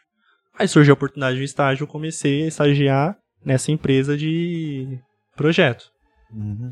E aí eu fui lá, cheguei, até na entrevista cheguei e falei, cara, falei lá pro, pro dono, falei, cara, eu não sei usar nenhum tipo de software, eu nunca estagiei na área, mas eu tenho muita vontade de aprender. Se você me der a oportunidade, eu vou me esforçar para poder aprender o mais rápido possível para começar a dar retorno para a empresa. Isso é essencial, cara. Vontade. A vontade. E aí eu acho que foi isso que fez o, o, o cara me contratar. Que é essa que eu mostrei, demonstrei vontade. Okay. E aí eu comecei, aí, pá, comecei a desenvolver, comecei a gostar. Falei, caraca, velho, nunca tinha pensado em mexer com isso, né? E comecei a fazer, tal, tal, tal. E aí, no começo desse ano, surgiu a oportunidade de estagiar em um outro lugar. Que era uma, uhum. uma coisa diferente do que eu fazia, que não tinha nada a ver com o projeto. Que é essa, que é nesse condomínio, né? Eu comecei lá. E aí, não tinha como estagiar em dois lugares, né? Porque a lei de estágio não permite você estagiar em por questão da hora que você tem que é, estudar, enfim. Você é o Julius, então. Ne... galera brinca, zoa mesmo. Eu não preciso disso aqui, não. eu tenho dois empregos, eu tenho dois empregos. É basicamente isso. Aí eu comecei a trabalhar, eu conversei com o meu chefe, né, da parte de estrutura, falei, cara, infelizmente eu vou. O que, que dá pra gente fazer? Porque não tem como estagiar em dois lugares. Aí nessa empresa de de projeto, eu sou, agora eu sou contratado pela empresa, não sou mais estagiário. Que da hora, cara. Entendeu? Pra eu poder fazer o outro estágio de forma legal. Aí eu tô legal nas duas empresas agora. Entendeu? Entendi. Então essa é a ideia. Cara, o cara do direito aí, ó. o cara do direito utilizando as brechas da, da lei. É, foi mais ou menos isso. ah, mas eu tô legal, hein? Deixa é, claro, eu tô legal nas duas. Manda, manda me prender, manda ganhar no caso, não vai pegar nada. Com certeza. Mas e esse, aí, cara, isso é da hora pra caralho. Então, aí agora que eu tô nessa parte de construção civil, cara, eu vi que eu não tenho. Eu vi que eu, eu tenho que estar tá nessa parte de é construção tesão, civil. Né, cara? É legal, é, é legal a parte de execução. Então, eu tô é, absorvendo o máximo de conhecimento que eu puder nessas duas oportunidades que eu tô tendo de trabalhar. E futuro a Deus pertence, né? Não sei. Hoje eu quero construção civil, mas amanhã pode ser que eu queira ser um projetista estrutural. É. Nada impede, né? Mas uhum. o hoje é, eu tô mais pro lado da construção civil. Se eu pudesse te dar um conselho, por favor, eu diria pra tu insistir nessa mesma ideia que você tem hoje, cara. De verdade, é. É onde falta a gente de qualidade, de verdade. Complicado. E o que tu falou, cara, no começo, que não se via na área, nos três primeiros anos do curso, é uma coisa muito interessante, porque assim, o começo do curso não tem nada de engenharia. É simplesmente matérias específicas de matemática, física e química, certo? Então, assim, eu hoje eu tenho uma visão diferente do cálculo, né? O cálculo sempre foi o terror dos calouros, né? Sim. Os calouros que não sabem de nada. É, exatamente. Mas assim, cara, o cálculo, a física e a química elas estão ali para você simplesmente aprender a pensar. Tá ligado? Tipo assim, você que é calouro, tá ouvindo isso aqui? fica calmo, cara, fica calmo. Aquelas contas, ah, mas eu não vou usar isso na faculdade. Cara, se tu consegue resolver integral tripla, cálculo 4, o que, que é um roteiro de dimensionamento de pilar? Exato, aí fica fácil. Tá ligado? Então, tipo assim, eles botam você numa, numa sinuca ali de estudo. Você fala, mano, que que é isso aqui, cara? Isso aqui é bizarro. E se eu fosse classificar a engenharia em uma matéria, eu não escolheria cálculo, nem matemática, eu escolheria física. Porque é basicamente o que a gente estuda, né? Uhum. E a física, cara, simplesmente mudou minha vida. Tipo imagino, assim, imagino. Eu cheguei na faculdade, cara, eu fiz Univag. Eu cheguei na faculdade e não sabia fazer regra de três. tá Não sabia fazer fórmula de física, não sabia porra nenhuma. E eu aprendi na. No, eu acho que é o melhor jeito, que é na força do ódio. É, realmente, essa, essa energia é boa. É boa, é boa. Então, assim, cara, você chegava num dia de prova, você chegava, você precisava tirar sete numa prova. Ia lá, a prova tinha duas questões valendo cinco pontos cada uma. Mas falei, mano. Pronto, tomei. Não sei fazer uma, já rodei. Exatamente. Então é um negócio assim, cara. É uma questão de meia página, velho. Que você olha assim e você fala, que, que, pra onde que eu vou aqui, velho? Então, tipo, o cara consegue, o professor de física, ele consegue colocar toda a matéria dele em uma questão, velho. Tá ligado? Onde você tem que aplicar tudo, tudo. que tu aprendeu em uma questão. Então, assim, se você sabe fazer só o final, você não você, você se não, fudeu você não você não sabe, você não sabe chegar ali. Então, assim, é isso que o engenheiro faz, tá ligado? O engenheiro, ele pensa. Ele pensa e ele age, tá ligado? Então, para mim, a importância dessas matérias tá aí, tá ligado? É simplesmente o fato de você olhar o mundo de um jeito diferente, sabe? É, é uma parada que me encanta até hoje. Eu falo, cara, Se eu soubesse isso aqui no começo da faculdade, talvez eu teria bebido um pouco menos Mas assim, eu senti que todo esse esforço que eu tive no começo me recompensou no final, tá ligado? E pelo fato de eu ser projetista e planejador hoje, é uma, é uma parada que a faculdade também não me ensinou, tá ligado? Ela não me deu curso de software. Eu fiz na marra. Teve que correr atrás para aprender. Exatamente. Eu nunca paguei por um curso na minha vida. Hoje eu mexo com 12 softwares diferentes, tá ligado? Tipo, tipo Bom assim, demais. Ah, eu fiz outra faculdade junto com a faculdade. basicamente, tá ligado? Então, tipo assim, é um negócio que só pelo fato de eu ter aprendido a pensar e eu ter é, me esforçado para poder, pra, poder é, ter uma rotina boa de estudo, isso me deu vantagem em muita coisa. Até no no trabalho hoje, tá ligado? Eu faço os negócios assim, tipo, em um terço do tempo, tá ligado? Então, todo mundo fica tipo, já? é foda, mano. É prática. Prática. O primeiro você demorou bastante, caralho, o segundo caralho. demorou bastante também, o terceiro já demorou menos. Aí hoje já tá É, exatamente. Mas é isso, cara, é um negócio que a faculdade, ela, ela ela avacalha no começo. Sinceramente, vamos, vamos parar pra pensar. No começo ali ela tem umas matérias. Podia ter umas matérias específicas. Por Podia, que não? Podia. Ah, sim. teoricamente a gente tem a introdução à engenharia civil. Ah. Que seria ali pra, pra, aproximar o cara do curso. Que seria ali o que. A matéria que te aproximaria do que você vai fazer. Só que acontece muitas vezes na faculdade. Essa matéria não é dada da forma que deve ser dada. Com certeza. Dependendo do professor que entra, ele dá uma coisa que tem nada a ver com, com o rolê, entendeu? Dá. A gente tem exemplos aí na faculdade de professor que ele pega para dar essa matéria, mas ele dá uma outra disciplina que nada a ver com, com o negócio, entendeu? Uma matéria que Isso acontece. no Jornal Nacional. Né? Exatamente. Né? Então, é complicado. Então, assim, e, e, pensando mais no, no meu curso, a gente tem uma estrutura curricular de curso, né? O plano pedagógico do curso de 1999. Foda, isso é 22 foda. anos sem você fazer essa renovação, é entendeu? Então tem muita coisa ali que a gente sabe que hoje não, não na, na, prática hoje são matérias inúteis, matérias que não, não vão agregar nada para a formação do acadêmico. Então, pensando na minha faculdade, a gente precisaria fazer um, um como pode dizer assim, um, uma atualização nisso aí, entendeu? Para ontem, né? Para ontem, tanto é que a gente já tem isso no nosso curso. Já tem quatro anos que esse processo está rolando dentro do nosso colegiado, e ele não sai papel. E quem decide essas paradas, mano? Então, é porque é um processo burocrático, né? Porque passa pelo colegiado de curso. A colegiado de curso tem que mandar para uma instância superior dentro da UFMT. Aí eles vão fazer a revisão, vai ter coisas que você explicou naquele PPC que não tá de acordo com o que eles querem, eles devolvem, você tem que escrever a mesma coisa de uma outra forma que eles entendam. E aí essas revisões demoram de um a dois meses, cada revisão dessa. Por Meu isso que a gente está quatro anos nessa parte. Então hoje a gente já está na parte dos anexos desse PPC. Falta ser aprovado e revisado. Beleza, ah, é só os anexos. Só que só os anexos vai demorar muito mais tempo, entendeu? Entendi.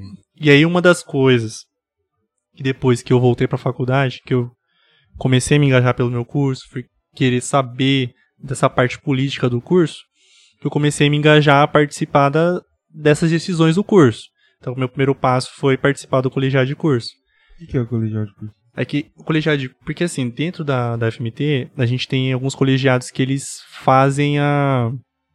Como pode dizer assim, as decisões do curso. Então, assim, a gente tem o colegiado de curso, que é da coordenação, a gente tem um colegiado de departamento de curso, a gente tem um colegiado de congregação, que envolve, pensando ali na faculdade, que seria a FAET, que você tem ali os quatro cursos: engenharia civil, engenharia, flore... é, engenharia civil, engenharia elétrica, engenharia sanitária e ambiental e arquitetura. São os quatro cursos que estão integrados dentro da congregação.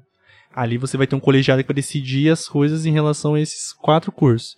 E acima dele tem o CONCEP, que é o da que é o colegiado da UFMT, que é onde passa. Então, hum. Então, como você tem várias instâncias para você passar, então por isso que o processo ele é demorado, ele é burocrático por conta disso, entendeu?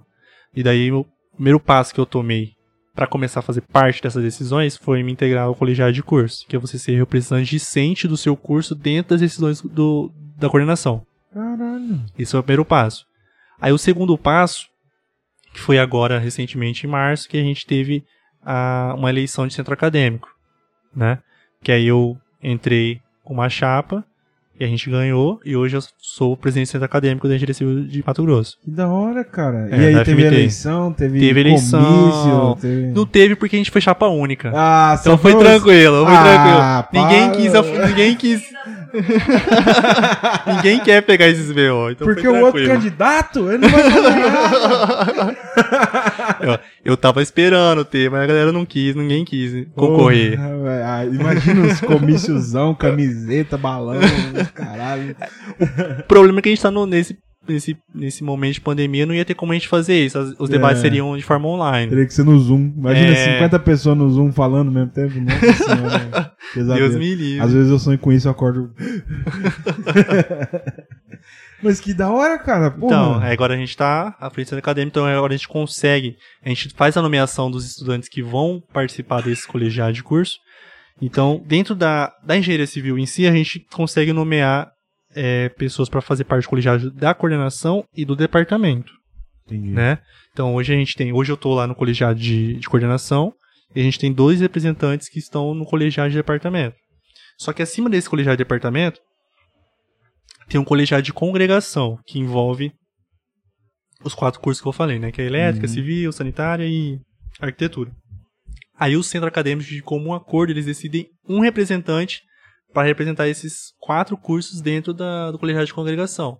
Aí nesse colegiado de congregação hoje também eu faço parte. Eu sou representante desses quatro cursos. Entendi. Entendeu? Então a gente tem ali esses colegiados, essas instâncias que fazem essas decisões e todos os colegiados têm a representação discente, né? Que os alunos também eles têm direito a voto nas decisões que vão acontecer, têm direito à fala. Com certeza. Enfim. Né? Então assim, a gente está conseguindo fazer um trabalho legal por conta disso também.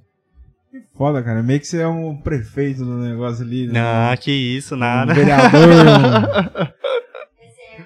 é o vereador, cara, Isso é importante, cara. Porra, imagina a experiência que tu ganha com isso aí. É uma coisa assim surreal, velho. Tá ligado? Tipo Sim, assim... uma, das, uma das coisas que, que a gente vê que, que mais agrega é a questão de network, né? Porque ali você vai formar todos os engenheiros é... ali da região, então você tem um acesso direto aos professores, os professores começam a te conhecer. Então você ali, você, você é uma pessoa que você, querendo ou não, você é uma pessoa conhecida, né? Sim. Todo mundo conhece você. Então, você, porque assim, no nosso ramo, pelo menos aqui em Mato Grosso, é o QI, né? Quem indica. Você Sempre. tem que ter as boas referências Network pra você poder é o fazer. Número um Exatamente. Então isso aí contribui bastante, é. né, pra gente. Tanto é que uma das coisas que a gente sentia falta no curso era alguns eventos de engenharia, para aproximar mesmo o aluno dessa parte prática, né? Tanto Sim. é que agora, é, né, eu e a Thaís, a gente está é, planejando a, a semana BIM, que vão Ô, ser, louco. que vão ser, vai ser uma semana que vai ter palestrantes falando sobre BIM. Então a gente vai ter nove palestrantes falando sobre esse assunto. Um, vai ter um, vai ser um evento que vai ter certificação, que a gente já conversou com representantes das faculdades de engenharia civil aqui de Mato Grosso, não só da uhum. FMT, mas tem Barra do Gás, tem a Zona Emates, então a gente juntou todo mundo para a gente poder fazer um evento grande, né? Entendi. E a Engenharia Civil da UFMT, a gente está federado na Federação é, Nacional de Estudantes de Engenharia Civil. Então a gente também tem esse contato direto com os representantes do Brasil inteiro. Então é um evento que, se a galera engajar, a gente vai ter bastante foda, procura. Cara. Entendeu? E o BIM, cara, é um negócio assim que é muito um. Como é que eu vou explicar? O BIM é uma coisa que, tipo assim, todo mundo sabe o que é BIM, porém ninguém sabe o que é BIM. Exato. Tem muita gente que acha que BIM é um software, né? É. A galera não entende que o BIM, na verdade, é uma ideia. Os caras é acham que o BIM é o Revit, tá ligado? Exato. ah, o BIM é o Revit, Ah, não. você tá mexendo no BIM aí. é. Então, é uma ideia, cara. Esse é, esse, é, esse, é, esse é um dos pontos, porque de fato ninguém sabe o que é BIM. Exatamente. Ninguém sabe o que é BIM. Então, a gente tem.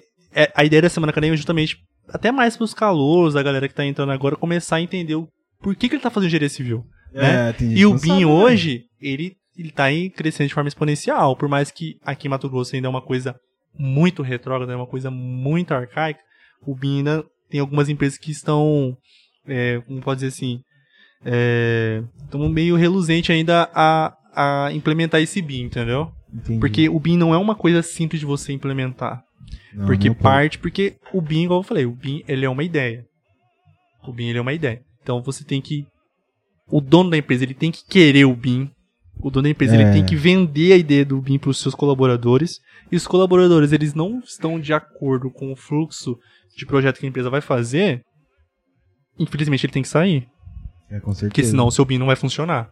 Entendeu? Porque o BIM é você compartilhar todas as informações de todos os, os projetos de estrutura que tem e deixar tudo integrado. É. Na, na, hora que você for tirar os dados, você tem ali tudo de forma integrada, para você não ter aquele processo manual de fazer vários, vários projetos em cima de um projeto e aí chega acontece de não estar tá bem dimensionado. É. Então tem aqueles problemas que às vezes um engenheiro vai fazer projeto de hidráulica, tem um engenheiro que vai fazer projeto elétrico, um engenheiro que vai fazer o projeto de concreto, de metálica. aí tá todo mundo bagunçado, ah, todo mundo para, para aí, você vai compatibilizar tudo, não dá certo. A arquitetônica tá na revisão 6, o estruturado tá na revisão 4, a revisão 2, meu Deus. Aí vira essa bagunça, entendeu? Então o BIM ele parte de você montar o fluxo de projeto da sua empresa, todo mundo saber como é que todo mundo tem que trabalhar, manter todo mundo na mesma regra, todo mundo compartilhar aquela informação pro projeto, você tem muito menos trabalho para você poder desenvolver ele. Sim, cara, é uma coisa que eu defendo a unhas e dentes, cara. Sinceramente, é uma coisa assim que para mim é essencial tá ligado? Tipo assim, hoje eu trabalho com todos os desenvolvimentos de projetos que existem, basicamente, dos básicos, assim, né? Uhum. Lógico que eu não. Projeto de incêndio, não mexo, SPDA não mexo, alta tensão não mexo, mas, tipo assim, estrutural, concreto armado, pré-moldado, bloco estrutural, parede de concreto, é, parede ICF, é, projeto elétrico, projeto hidráulico sanitário, elétrico. Já falei elétrico, eu tô meio bebo já, cara. Então não me Metálica. Metálica, tudo. É, é, na empresa onde eu trabalho, isso eu faço.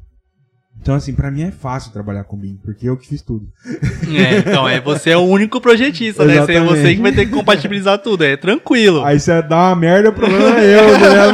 Mas, Eric, caralho, você fez errado aqui, mas, pô, Eric, desculpa que eu tava com breza. É tipo eu falando no espelho, assim, igual Chaves vendo nos é, refrescos tamarindo. Um com gosto de limão, com cara de laranja. e assim, cara, é um negócio que até hoje, velho, já tem três anos que eu trabalho com BIM. E até hoje as pessoas olham e falam, mano, eles olham pra mim e falam, tá porra, velho.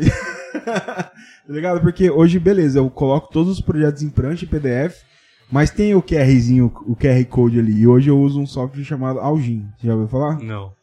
Algin é uma plataforma gratuita, cara. Então, é, a galera que tá procurando aí uma, uma forma de apresentar seu projeto de forma Show da hora, usa o Algin, é grátis. Se você quiser fazer uma apresentação no TCC, se quiser apresentar pro seu cliente, enfim. Mas isso aí é aquele negócio que eu já vi, tipo assim, na obra, tem um papelzinho, tem um QR Code, o cara chega lá, aproxima o QR Code ele vê o projetinho, ó. Isso. Ele consegue ver o projeto no celular, ele consegue jogar o projeto em tamanho real no terreno, então, tipo assim. Além dessa questão visual, ele tem um detalhe que eu acho essencial e muito importante que a galera precisa aprender. Tipo assim, você abre a edificação, vamos supor que tu abriu no seu celular. É um projeto de instalações elétrico, hidráulico, sanitário e ar-condicionado, climatização. Se você simplesmente olhar a posição, show, já tá bom, já ajuda pra caralho. Só que se você clicar numa tomada, por exemplo, ali naquele projeto, ele vai mostrar para você qual é o circuito que aquilo está integrado, qual o tamanho da peça, quais materiais você precisa para poder fazer aquela peça.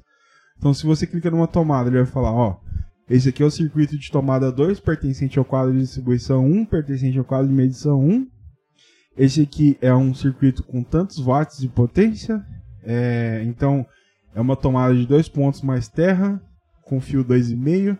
Precisa dele uma caixa 4x2, uma placa com uma função e um módulo de tomada. Então, tipo assim, é uma coisa, cara.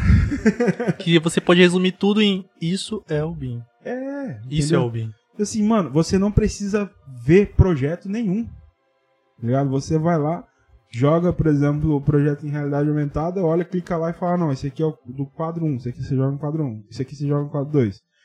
Esse cano aqui, é, é um, esse, essa conexão aqui é uma curva, é um joelho de 90 graus com bucha de latão pertencente a uma torneira de 25,6, não sei o que, não sei o que, vindo do barrilete tal, do reservatório tal. Mano, isso é BIM, tá Isso ligado? é BIM, exatamente. É informação, Building Modelation Information, tá ligado? Exatamente. Mas aí, tipo, esses palestrantes são palestrantes específicos que vão falar simplesmente de, de do conceito BIM?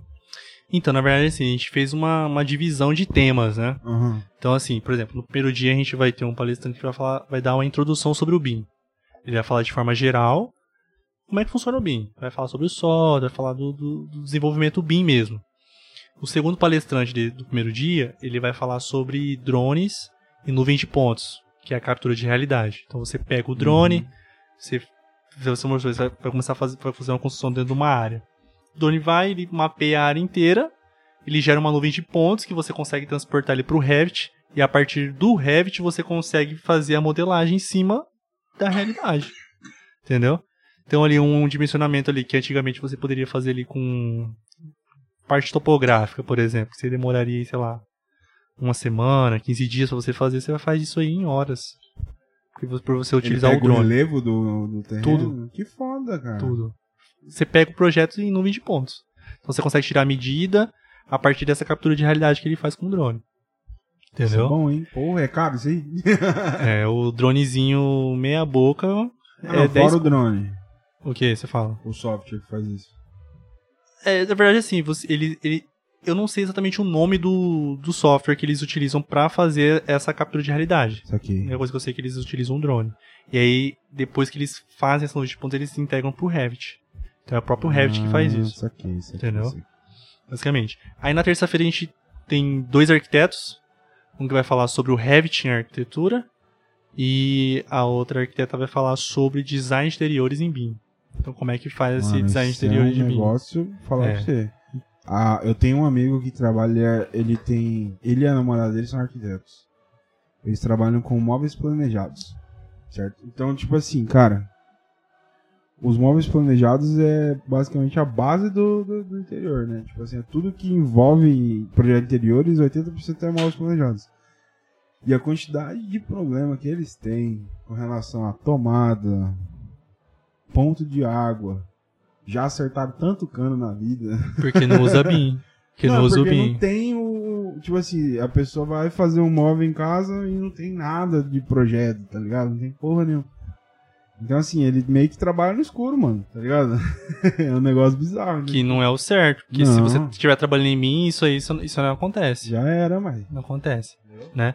E daí, isso aí na terça-feira a gente vai trazer esses dois arquitetos. Aí na quarta-feira, vai ter uma pessoa que vai falar sobre gerenciamento de projetos em BIM na empresa e outra vai falar sobre estrutura metálicas em BIM, que vai falar exatamente desse programa que eu tô te falando, Advanced Steel, que basicamente que, que utiliza para software de estrutura metálica, né? Aí na quinta-feira a gente vai ter uma palestrante que ela tá na Itália agora, que ela é especialista em Digital Twin. Isso. Que ele é o último estágio do BIM. Hum. Que é uma, tipo assim, para ser para simplificar o que é esse Digital Twin, é uma forma de você fazer o espelhamento do projeto para o cliente. Ah, o VR? Não, não seria isso. É um, ele, ele, é mais avançado, porque ele vai integrar tudo. Porque isso aí está falando é do B360, né? Isso. E não, então não seria isso. É porque o Digital Twin ele não serve só para o BIM.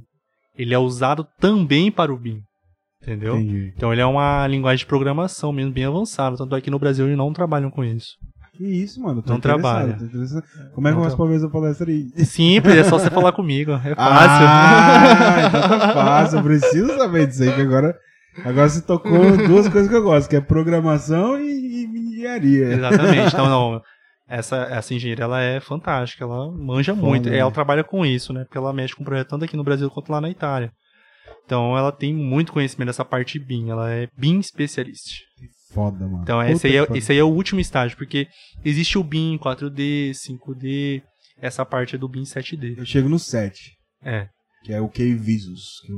Então. Que é, tipo, eu não faço mais é, pegar a planta no AutoCAD, cortar tudinho, jogar numa planilha do Excel e baixar o PDF da Sinap, tá ligado? Ah. E quantificar. Mas... Que é o que acontece hoje, normal. A gente é, é eu uso o Sinap, não minto. Os bancos de dados que a gente tem hoje é Denit, Sinap e TCPO, né? Denit mais pra obra de infraestrutura, infraestrutura uhum. pavimentação, né? E aí o K-Visus, ele é o seguinte, eu jogo todos os projetos, tipo, eu uso o Eberic para fazer projeto estrutural, o K-Builder para fazer os outros tipos de projetos. Jogo arquitetura, estrutura, instalações, tudo K-Visus, aperto um botão e ele gera orçamento para mim. Exatamente. tá e aí eu clico no outro botão e ele faz o planejamento. Só que assim, claro que não é perfeito, né? O BIM ele tem várias falhas que a gente poderia falar disso aqui outro dia, mas hoje eu acredito que não é o caso. Mas, tipo assim. É, você tem que estar tá muito esperto para ver se você não tá fazendo cagada. Na, principalmente na parte quantitativa que mexe na questão financeira. Né? Exatamente, então, é o que importa. Então, por isso que muitas empresas elas, elas têm essa resistência de implementar o BIM, porque ah, vou ter que gastar 30, 50, 60 mil para poder implementar o BIM na minha empresa. Foi isso que eu custei para entrar na empresa. Então, mas aí o que acontece? Se você pega um quantitativo errado de quem faz de forma arcaica, você vai gastar 100, 120, 150 é... mil em uma obra. Você é. vai estar tá querendo economizar 60 mil para você ter um, um fluxo de projeto em BIM, em que vai fazer você economizar muito mais em várias obras que você vai fazer para frente com uma obra só já paga o investimento que você vai fazer se você implementar o BIM na sua empresa, entendeu? Só que muito empresário, muito dono de consultor ainda, ele tem essa resistência por não enxergar as vantagens que o BIM ele vai te oferecer. E essa questão do, da quantificação, isso é o mínimo que o BIM pode te é, dar. Mas você tem uma quantificação correta, porque às vezes você não considera é, a topografia do, do terreno, você vai ter que gastar muito mais com tubulação, com fiação, com material, se você tivesse feito integrado de forma BIM, entendeu? Então, é uma economia que não vale a pena você fazer. Então, vale a pena você implementar o BIM na sua empresa, porque certeza, o BIM é o futuro, não tem jeito. É o presente, não é o futuro, é o, é o presente. Já chegou, pai. É, vai te engolir se não acessar. Tá Exatamente. É você fica pra trás. É, mano. E assim, eu acho muito incrível e, é, a, a, essas, esse tipo de compatibilidade, porque eu aprendi a trabalhar do jeito antigo tá ligado? Então, tipo assim, pra mim é um absurdo você apertar um botão e tá toda a codificação do projeto ali, tá ligado? Porque eu sei fazer na mão. É. Só que tá 15 dias, um mês pra fazer isso aí. Não, não, demora uns dois dias. Ah, pra então fazer um tá, então você tá bravo, ah, então. mano, é foda. Essa área é, é, é, meu ponto forte, é o planejamento e orçamento. tá ligado? Então, tipo, só que, porra, eu troquei assim, mano. Ah, tomar no cu, porra. Apertar um botão. Dois dias tá nada, né? Dois Uma hora tá bom. Dois dias, caralho. então, assim, cara, essa parte do 7D é muito foda, porque assim. Não dá para você simplesmente fazer isso sem projeto. Né? É uma cadeia. O BIM é uma cadeia de, de acontecimentos que vem e infelizmente a gente passa por várias situações no dia a dia que isso complica um pouco nossa vida. Porém, é o melhor método de, de, de trabalho atual, mano. Tá ligado? Se eu tivesse um projeto em BIM 7D para executar, eu teria zero dor de cabeça. Tá ligado? Porque ali na, no planejamento, cara, a gente faz um negócio também que é planejamento de compra. Para uma residência unifamiliar, eu separo em quatro aquisições. Quatro compras que a gente faz na obra. A primeira é infra e instalações externas. A segunda é elevações e cobertura. A terceira é, é instalações internas. E a quarta é acabamento. Então eu já tenho as datas de compra de todo o material da obra, então não tem surpresa. tá Sim, você já tem já ali um banco de dados já é... alimentado, né? Exatamente. Então, tipo assim, mano, a gente tá fazendo a infra, a gente já tá negociando a terceira e a quarta compra. Então, o tempo que você economiza nisso, tipo assim, mano, eu preciso de 10 janelas para amanhã. Você vai pagar três vezes mais caro. Exatamente. Entendeu? Agora, se você tem ali todo o quantitativo de esquadrias, você consegue negociar com várias empresas, você vai dar um trabalho do caralho pro setor de compras. Infelizmente, isso aí não é um problema. Mas é o trabalho deles. É, exatamente. Mas ele tem mais tempo, porra, tá ligado? Ele consegue um negócio mais barato, ele consegue. Você economiza em tudo, mano. É um bagulho bizarro. É... Projeto em mim, mano. Só isso que eu tenho pra dizer. Exatamente. Mas aí a, a, aí a palestra acaba com a mina da Itália? Não, então. Aí vai ter a mina da Itália, vai trabalhar com Digital Twin. E aí vai ter. Porque como ela, ela, tá, ela tá lá na Itália agora, então. Porque esse nosso planejamento é fazer palestras às 18 e às 20 horas. Só que como na Itália é 6 horas de diferença, então a palestra vai ter que ser mais cedo, vai ser às 15 horas aqui, horário de Cuiabá.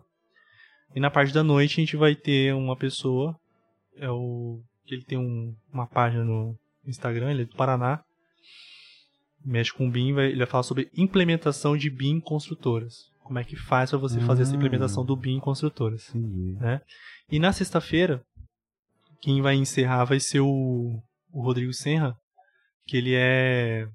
Ixi, ele é muita coisa, na verdade. Ele é engenheiro civil, ele trabalha com BIM, ele tem a empresa chamada BIM Solution, ele é o presidente da Engenharia Civil, do Instituto de Engenharia Civil de Mato Grosso. O Diogo Dondoso é youtuber. Também, também, ele é youtuber.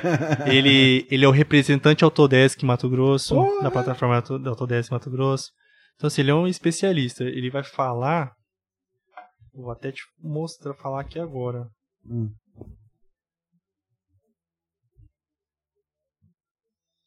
Ele vai falar sobre infraestrutura em BIM, licitações e obras públicas que é o que ele vai falar na sexta-feira, né? Que ele vai fazer o encerramento da, da semana. De então, infraestrutura? Isso, de infraestrutura em BIM, né? Entendi, Obras entendi. públicas, né? Cara, isso, isso aí, ó. Porque, assim, qual é o melhor cliente que existe hoje no Brasil? Né? É, é o Brasil, Estado. É o, Brasil. é o Estado, é a União, é, é, os órgãos públicos. Eles são o melhor cliente que você pode ter, porque tá 100% do tempo fazendo obra. É. 100% do tempo. Entendeu? Então... E é um problema grande, sabe? Eu, eu tenho uma. Eu, eu gosto de criticar, cara. Nós estamos aqui pra isso. Eu amo criticar. Eu já. Várias vezes eu fui contratado para fazer análise de planilha da prefeitura, principalmente de Várzea Grande. Na época, em 2019. Eu prestava esse tipo de serviço. Eu cobrava pra olhar e falar pro cara: falar, mano, isso aqui não compensa você pegar, isso aqui compensa você pegar, entendeu? Então, assim, mano, a prefeitura, ela tem zero preparo para desenvolvimento de projeto. Não estou dizendo isso da prefeitura de Várzea Grande, não admito, às vezes de Brasília. Todos os projetos federais vêm de Brasília. Então certo. você olha o carimbo, todo mundo é de lá. Você tem que se base... ba... fazer, é, fazer a nossa baliza é Brasília. É, o projeto literalmente vem de lá, tá ligado? Todos os projetos e aí a planilha orçamentária. E o que me incomoda um pouco, velho, é a questão da inflação no Brasil. Porque, por exemplo, eles querem construir uma escola. Eles fazem todos os projetos, beleza. Eles fazem a planilha orçamentária e deixam se engavetado por dois anos. E aí, quando eles vão executar essa obra. Já é outros preços. É outro preço, só que aí que tá. Eles não querem nem saber. Que é o mesmo preço de dois anos atrás. Preço de dois anos atrás, tá ligado? Esse é o maior problema de licitação não, não no Brasil, no, pelo menos na minha, da minha experiência, né? E aí o que acontece, cara? Em vez de você simplesmente fazer uma atualização de preços, que, como é que você faz isso? Você pega o mesmo código, pega o código de dois anos atrás e coloca o código do ano presente, do ano vigente, certo? Resolveu, mas não. Eles fazem a obra do preço antigo e depois ficam pagando aditivo em cima de aditivo. E isso dá poder para as construtoras. Mano, eu já fiz a construtora ganhar 60 pau de aditivo. Tá ligado? Tipo assim, mano, é o seguinte. É, eles estão comprando aqui 10 mil metros de cabo, cabo 2,5. É, mas esse preço aqui é de 2016. Se você pegar a composição de 2019, é tal preço. Dá uma, um, um, uma diferença de 60 mil. O que, que, a prefeitura vai falar? Vai falar que não é mentira? Uhum. Se foi ele mesmo que fez a porra da planilha? E aí você embasa a consultora da aditivo. Então uma obra que custa um milhão, um milhão e meio vai custar três, três e meio, quatro, tá ligado? Então, se eu pudesse dar um conselho pra prefeitura, para de pegar a planilha velha, o caralho. Pelo amor de Deus. então, cara, mas por exemplo, tem um amigo meu que ele tá trabalhando, ele é um dos palestrantes da Semana BIM. E um dos projetos que ele tem é de justamente criar uma plataforma para implementar em prefeituras, oh. para que elas oh. façam todos os análises de projeto em BIM. Então todo mundo que for ter que apresentar um projeto para a prefeitura tem que apresentar em BIM. Aqueles projetos que vai demorar ali dois, três meses para eles aprovarem, eles vão conseguir aprovar num dia.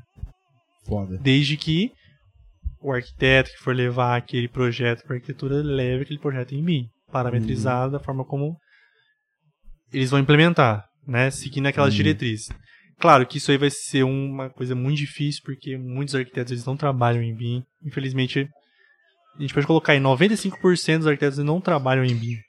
Né? Você vai ter ali uns 5% que hoje consegue trabalhar em BIM ali, de forma mínima ali, consegue trabalhar em BIM. Então, assim, Sim. é uma coisa que é, é, difícil de fazer implementação, mas a partir do momento que eles conseguirem fazer essa implementação, vai agilizar qualquer tipo de projeto, de projeto que você fizer na prefeitura. Todo mundo Por vai trabalhar em seus pulos, velho. Não tem... Exatamente. Por que que não, por que que não pensaram nisso? Ah, vou começar a exigir projeto em planta baixa digital. Todo mundo teve que aprender os AutoCAD. Tá Exatamente. Tá Acabou o desenhozinho na Ah, toma no cu, pô. Dois palitos. Tem que ser WG, tem que mandar WG pra gente. É, ué. Cara, eu fico pensando, se, hoje, se, eu, se eu tivesse vivido na época de desenhar à mão, Tava nem fudido. fudendo que eu ia ser ah. projetista. eu não sei. Ah, aqui tem que usar lapiseira 0.3, aqui ah, não, aqui é 0.5, aqui é 0.7. Ou se tem ideia, minhas aulas de desenho, eu imprimi o projeto em A1 tá ligado? botava embaixo da prancha assim, botava o papel em cima e riscava, pai. É, ué. Ah, vai se foder que eu vou ficar passando raiva com, passando borracha. Já cansei de rasgar prancha com borracha, velho. Fazer o projeto inteiro, Também, foder, tá Era só o bagaço, só de digitar. Era feio, minhas pranchinhas eram feias. Ave Maria, velho. Mas, cara, e da hora, velho. Eu vou, eu, vou, eu vou te perguntar como é que eu faço pra ter acesso a essas aulas, essas palestras, velho. Fácil, é só você falar comigo. Já falei pra você, tá fácil demais, cara. Tá tranquilo. Bota fé, mano, beleza. É porque, na verdade, assim, a gente, como a certificação ele vai ser feita pelo Instituto de Engenharia Civil de Mato Grosso, ele vai disponibilizar uma plataforma onde as pessoas vão poder cadastrar para essa palestra. Essas palestras vão ser feitas de forma gratuita para toda a sociedade. Então, todo mundo que quiser participar. Oi? Entendi. Pode falar. Ah, então a gente vai fazer. Vai ser pelo Instituto de Engenharia, eles vão emitir o certificado e eles vão disponibilizar a, a plataforma para as pessoas se inscreverem, entendeu? Entendi. Então basicamente é isso. essas palestras elas vão ser feitas pelo canal do Centro Acadêmico de Engenharia Civil daqui, da UFMT de Mato Grosso, né? Que, é, que a gente par participa né, de Cuiabá. Uhum. E aí, já para aproveitar quem estiver ouvindo nosso podcast aí, ó, seguir o Insta da Caenque aí, ó, o FMT Caenque lá no Instagram, lá, dá uma eu força. Segui, eu segui eles, cara. Eu vi uma palestra esses dias. Eram três pessoas, uma mulher e dois caras, um careca e um... É, não sei. Eu, eu tava vendo. Às vezes eu paro pra ficar vendo lá no Instagram à toa. Então, mas tem muito conteúdo legal no Instagram, Nossa. de forma gratuita, assim, coisas assim simples que às vezes a gente nem para pra pensar e você fala, caraca, agrega. Bota entendeu? Então, a ideia basicamente é essa, a gente fazer uma integração, não. Tipo assim, tudo bem que é, no, nosso foco são os estudantes, né? Uhum. Mas ela é aberta para todo mundo. Os engenheiros formados. Ela, ela é liberada para toda a sociedade mesmo. Então, quem quiser participar, quando a gente disponibilizar o link do cadastro lá, qualquer um quiser participar, pode ser bem muito bem-vindo. Na hora, e quando vai ser mesmo? Só reforçando? Vai ser do dia 7 ao dia 11 de junho. Boa, boa. Segunda a sexta. Isso aí, mano. Cara, isso eu queria muito que o CREA fizesse isso pela gente, mano. O CREA é um negócio que eu. Agora, em 2020. Você tem acesso ao CREA? Não. Mano, em 2019, era um site que tu olhava, você parecia que tava no Facebook em 2009. Era bizarro, assim. Cara, o Orkut, era Orkut. Era o Orkut. era uma. É tudo engessado, você não sabia fazer nada. Tinha altas palestras rolando, você não sabia o que estava acontecendo, os caras não divulgavam nada. E aí eles criaram o, o Ecrea, né? Que é uma coisa assim, que antes, se tu errava uma RT, fudeu, você vai ter que pagar duas. É, antigamente era assim mesmo. É, e agora não, agora você consegue. Mas, tipo assim, o Cal tá de parabéns nessa questão, porque o Cal, ele ele cobra 80 reais numa RT, porra. Tá ligado? A gente paga 225 reais numa RT. E assim, eles. Você errou, arruma, corrige e tal, eles aprovam, é um negócio massa, tá ligado? O CRE, porra, eu fico muito chateado. Facilitar, né? Facilitar a vida de quem tá trabalhando. É. Agora com o ECRE ficou melhor. Vou ser bem sincero, não vou, não vou ser tão crítico assim. mas falta. Mas a... demorou, né? Demorou pra caralho, porra. 2020 chegou o trem? Então. Tá ligado? Então, tipo assim, falta muito essa comunicação entre engenheiros. Quando você sai da faculdade, velho, se você não tem um networking pessoal, eles não te integram em absolutamente nada, tá ligado? Se você é um cara que não teve amigo no, na faculdade, você tá sozinho, tá ligado? Tá lascado. Hoje eu tenho, graças a Deus, um network bom, tá ligado? Então eu converso com muita gente da área, mas eu vejo que muita gente sofre, cara, tá ligado? Por conta disso, é muito importante isso que vocês fazem, de desenvolver um centro acadêmico, de desenvolver esse tipo de palestra para poder fazer que a galera tenha um network bacana, porque é isso que vai dar o futuro profissional deles, tá ligado? Então, tipo, o networking é a coisa mais importante. tá ligado? Por isso que uma da, do, do, quando a gente almejou fazer a semana BIM, um dos primeiros pontos que a gente tocou foi na questão de não deixar limitado apenas para os alunos da FMT. Entendi. Passei para todo mundo. Isso então, aí, assim, mano. porque quanto mais adesão, quanto mais gente participando, todo mundo se. Todo mundo sai ganhando. Quando a gente Exatamente. se une todo mundo, né? Então todo uhum. mundo só uhum. tem a ganhar. É uma. É aquela relação ganha e ganha, né? Todo mundo ganha. ganha. Menos com menos é mais, mais com mais é mais. Exatamente. É mais com menos, né? é foda. Aí a gente nem trabalha com mais com menos. É, não. Foda, larga a mão, larga a mão. Eric, vamos encerrar, cara? Opa. Mano, muito bom. obrigado por ter participado que aqui. Isso, eu que agradeço. Muito da hora ter te conhecido, cara. Vamos continuar tomando aí, que tem muita cerveja pra gente beber. Tem bastante, tem bastante aqui. Esse podcast aqui não deixa a desejar, não. Não, não, jamais. É isso aí, mano. Mano, muito obrigado. Você quer deixar sua rede social pra galera te seguir aí? Cara, eu tenho um Instagram, né? Que é arroba Eric Lucas. Tem o Instagram da, do Kaenk, que é arroba FMT. E aí, só seguir a gente lá que direto tem novidades lá na nossa página lá. Todas as informações sobre a Semana BIM vai estar nesse Instagram do FMTK Inc. Uhum. E é isso. Isso aí, mano. Muito obrigado. Falou, galera. Até mais.